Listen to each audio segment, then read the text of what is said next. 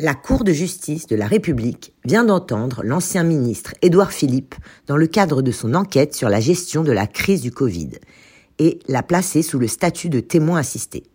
Il a été placé sous ce statut intermédiaire pour mise en danger de la vie d'autrui et abstention volontaire de combattre un sinistre. Édouard Philippe est soupçonné par certains de ne pas avoir ordonné de mesures de protection en faveur du personnel soignant et des travailleurs exposés, ni d'avoir anticipé l'épidémie malgré les alertes. Mais qu'est-ce que la CGR, la Cour de justice de la République? Qui compose et comment fonctionne cette instance dédiée au jugement des membres ou anciens membres du gouvernement?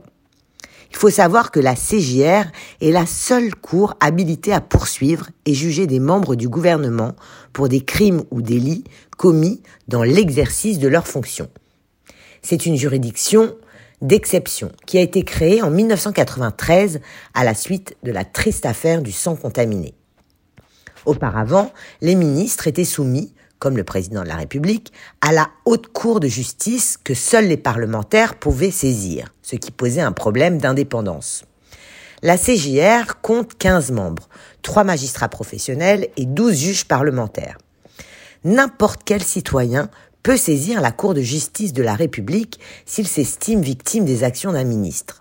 Cette cour peut donc être saisie par toute personne, française ou étrangère, qui s'estime lésée par un crime ou un délit imputé à un membre du gouvernement dans l'exercice de ses fonctions.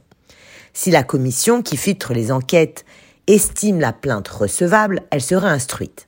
Et c'est précisément ce qui se passe actuellement, puisque la Cour de justice de la République a ouvert une information judiciaire après neuf plaintes annoncées recevables en juillet 2020 liées à la crise du Covid. Ces plaintes dénonçaient notamment le manque d'équipement de protection pour les soignants et la population, ou encore les errements sur la nécessité ou non de porter des masques. Mais cette Cour est néanmoins souvent l'objet de critiques, accusée notamment de mêler les pouvoirs législatifs et judiciaires.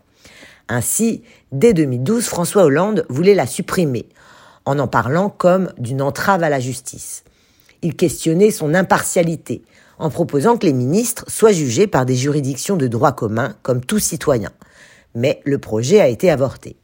Emmanuel Macron annonçait également en juillet 2017 vouloir lui aussi se débarrasser de la Cour de justice de la République, en évoquant que les Français ne comprenaient plus pourquoi seuls les ministres pouvaient bénéficier d'une juridiction d'exception. Et la CJR est également critiquée pour sa lenteur. Six ans pour relaxer Laurent Fabius dans l'affaire du sang contaminé, et également sa clémence. En 2016, elle reconnaît Christine Lagarde coupable de négligence, mais la dispense de peine. Maigre bilan, puisqu'en 27 ans et depuis sa création, sur les 7 ministres jugés, 3 ont été relaxés et 2 déclarés coupables mais dispensés de peine par la Cour de justice de la République. Voyons donc quel sort elle réserve à Édouard Philippe pour sa gestion de la pandémie. Affaire à suivre.